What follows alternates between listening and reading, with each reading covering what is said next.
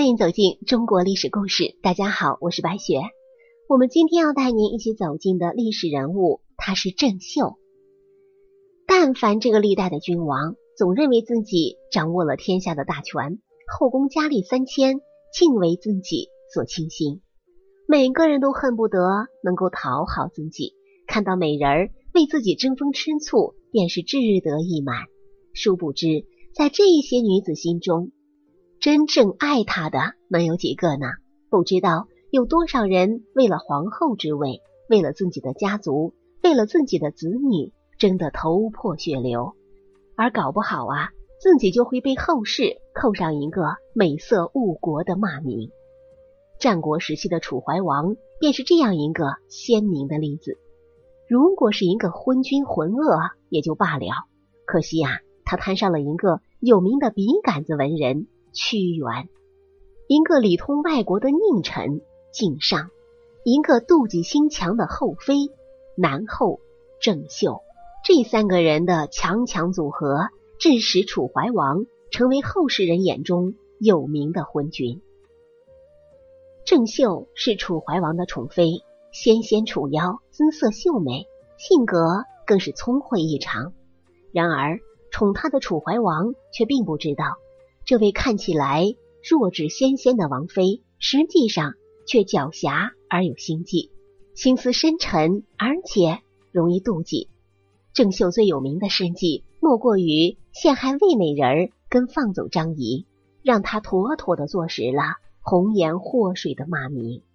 话说某一天，魏惠王给楚怀王送来了一个魏国的美女，心想说：“老弟啊。”咱们两个国家友好相处，我多给你送点美人啥的。谁能想到这美人外交却引起了楚怀王后院失火。这个魏美人一送来，妩媚端庄，姿色秀丽，将楚怀王迷得神魂颠倒。郑袖也因此失宠。不过后宫的宫心计便开始了。郑袖已然失宠，无论他做什么陷害魏美人的行为，楚怀王。都会怀疑到他的身上，那么只有指望楚怀王自己对魏美人儿产生厌恶感才行。另一方面，男人都喜欢看到自己后宫和乐融融，而不是兵戎相对。明明是白天上朝应对朝臣就够心累了，回到后宫还得处理后宫争端，想想就觉得人生一点都不美好了。有那么多老婆。有什么好处啊？因此，善解人意的郑袖便拿出友好的姿态，经常拉着魏美人儿说说家常，送送小礼物什么的。年轻不懂事又远离家乡的魏美人儿见这么个后宫大姐大对自己如此温柔体贴，也就对她非常信任。夫君楚怀王对自己甚为宠爱，姐姐郑袖对自己又如此关怀大度。楚国的日子可真是幸福啊！而楚怀王呢，看到郑袖如此的上道，觉得没有白疼他呀，因此也对郑袖重新又有了新鲜感，并恢复了宠爱。都说这女人啊，总会妒忌，可是你们看，郑袖比寡人还疼爱魏美人儿，这才是侍奉君主的正确态度啊！见魏美人越来越信任自己，郑袖。暗暗将自己的计谋不着痕迹的施展开来。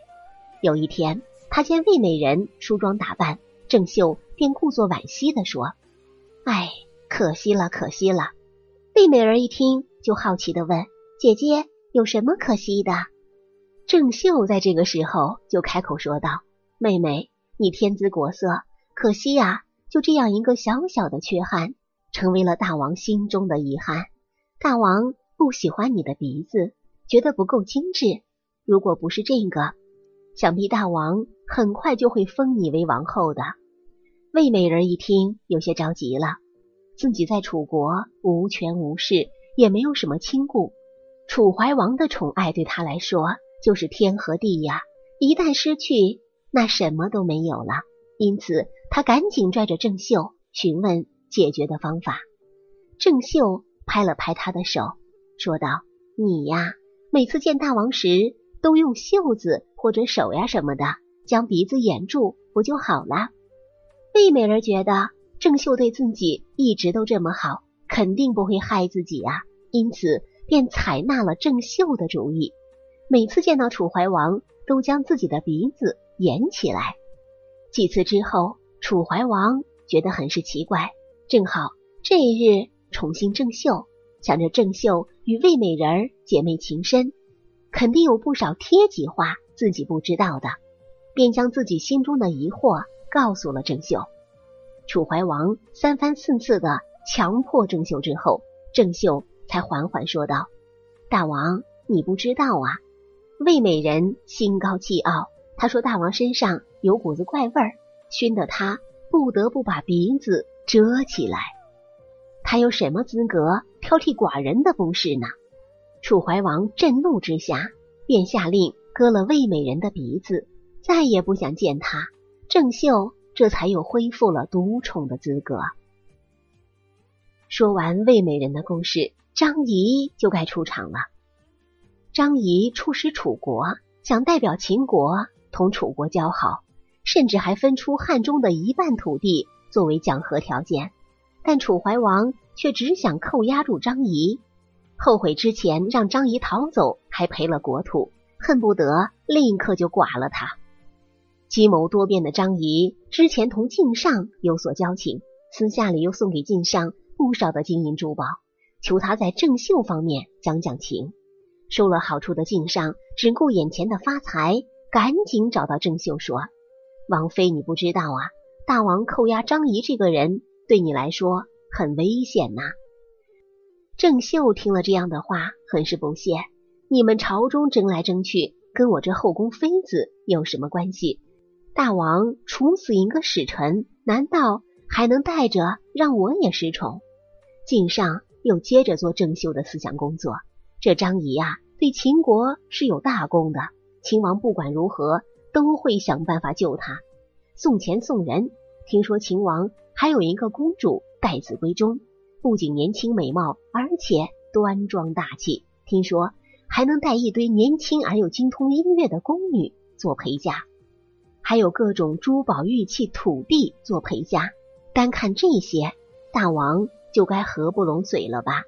再者。秦国公主借着自己的身份地位，加上陪嫁，在朝中活动活动，成为王后，岂不是指日可待？那时你失宠的日子也就不远了。这还了得！郑秀一听，什么秦国公主陪嫁宫女，自己哪凉快哪待着去吧，得赶紧跟楚怀王吹吹枕边风啊，让他把张仪给放了。这可是个定时炸弹呐！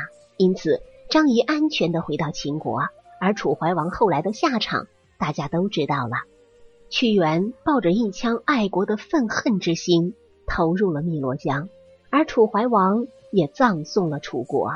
后世都将楚国亡国的原因全部归咎于郑袖和晋上，说因为郑袖的魅惑，晋上的谗言，导致忠臣被贬，亡国沦陷。